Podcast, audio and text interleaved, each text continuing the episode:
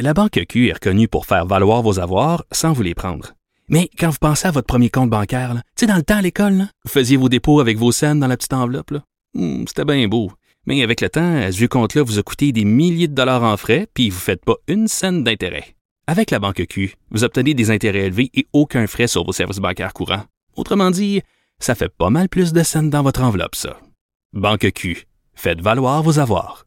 Visitez banqueq.ca pour en savoir plus.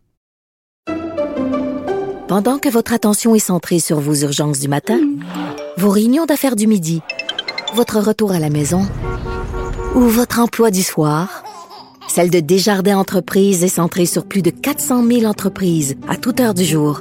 Grâce à notre connaissance des secteurs d'activité et à notre accompagnement spécialisé, nous aidons les entrepreneurs à relever chaque défi pour qu'ils puissent rester centrés sur ce qui compte, le développement de leur entreprise.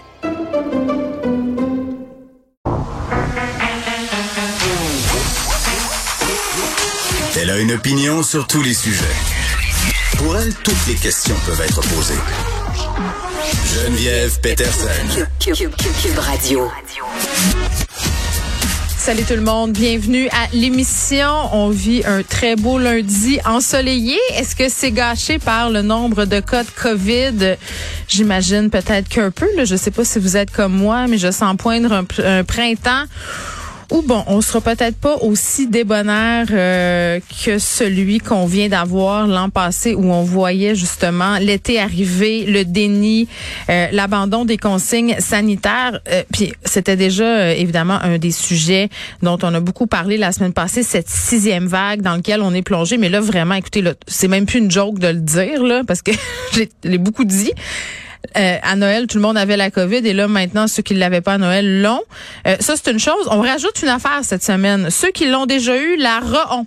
c'est comme parce qu'on le sait, hein, ceux qui ont pogné Omicron peuvent avoir euh, BA2 et là ça semble être le cas de plusieurs personnes. J'ai hâte de voir si on va avoir des informations officielles par rapport aux réinfections. Là, je sais que plusieurs experts ont dit que c'était tout à fait possible d'être réinfecté. Mais voilà, donc euh, checkez-vous, comme on dit en bon québécois, et voyons si le gouvernement maintient le cap à propos du port du masque à la mi-avril. On est supposé le laisser tomber, grosso modo, vers ces dates-là. Est-ce que c'est encore réaliste de le faire euh, à venir jusqu'à maintenant? C'est ce qu'on continue de dire, mais j'ai l'impression que bientôt, peut-être, on va nous annoncer que ça serait peut-être plus raisonnable d'attendre que la sixième vague soit un petit peu redescendue. Donc, voilà. Triste nouvelle. Pour vrai, en fin de semaine, euh, bon, on- deux féminicides en moins de 24 heures. Et je rappelle, là, depuis le début de l'année, puis on est le 4 avril seulement, hein, quatre femmes qui ont été tuées dans un contexte de violence conjugale.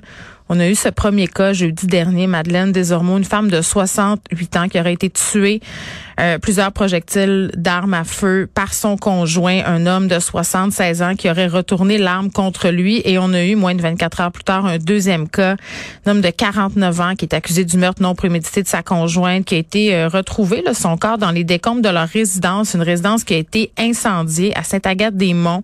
Donc, il est accusé d'avoir tué sa conjointe euh, vraiment du côté de la famille, on est consterné. Puis j'avais des discussions vraiment en fin de semaine avec les gens des SOS violon- euh, violence conjugale qui me disaient la chose suivante.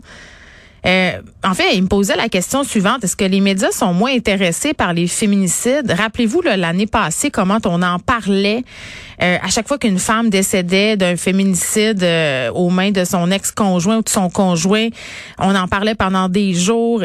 Puis c'était un des risques. Hein, euh, dont, qui redouté là, par les organismes aussi, mais par les politiciens aussi. Geneviève Guilbeault en a parlé à plusieurs reprises, qu'on, qu'il y a une certaine forme de désintérêt. Pas en ce sens où ça nous fait plus rien, pas en ce sens où ça ne nous consterne plus, mais c'est le risque de se dire, hey, ça fait partie de, de, de la vie. Là, il y a des femmes qui vont mourir euh, aux mains de leurs ex-conjoints. C'est épouvantable. C'est pour vrai là qu'on soit rendu à se dire ça. Euh, est-ce, est-ce qu'on est tanné? Est-ce que c'est ce sentiment d'impuissance? Parce que c'est vrai qu'à force de se faire dire, oui, on va mettre des mesures, oui, il y aura le bracelet électronique, oui, il y aura les tribunaux spécialisés, euh, mais il va toujours en avoir des féminicides, malheureusement. Ça, on se les fait répéter quand même, c'est assez décourageant. Mais, mais pourquoi? sais pourquoi? Puis on soulevait même la question un peu de l'âgisme. Euh, bon, ce sont des femmes, euh, bon, l'une 68 ans, l'autre de 49 ans. Est-ce que ça nous touche plus quand ce sont de jeunes femmes, de belles jeunes femmes, des mères de famille? je pose la question. Je n'ai pas la réponse. C'est une supposition. Et vraiment, on m'amenait des chiffres intéressants du côté de chez SOS Violence Conjugale parce que me disait euh, on n'a plus besoin que jamais de ressources. Et rappelez-vous, on a jasé avec des ressources qui la semaine passée, là, ou celle d'avant, était un peu inquiet du budget, là, avait pas eu grand argent, le tiers des demandes qui avaient été rencontrées par le budget Gérard. Donc, au niveau des demandes SOS violence conjugale, l'année passée, là, tu sais, euh, quand même, là, on, on avait 33 000 demandes. Euh, attendez, non, c'est pas ça. Il y a trois ans, 33 000 demandes euh, vers SOS violence conjugale. L'an dernier, 40 926. Et cette année, au 31 mars, 58 303. Donc, vous voyez l'augmentation, là. La bonne nouvelle, c'est que les femmes demandent de plus en plus d'aide. Mais la mauvaise nouvelle, c'est qu'il semble avoir quand même ce problème-là qui subsiste toujours et on a besoin de plus de support que jamais.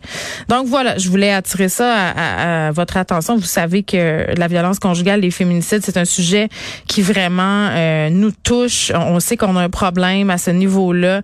On sait qu'on a besoin d'agir, mais force est d'admettre que deux en 24 heures, bon, j'ai envie de dire que c'est un, c'est un autre du réveil.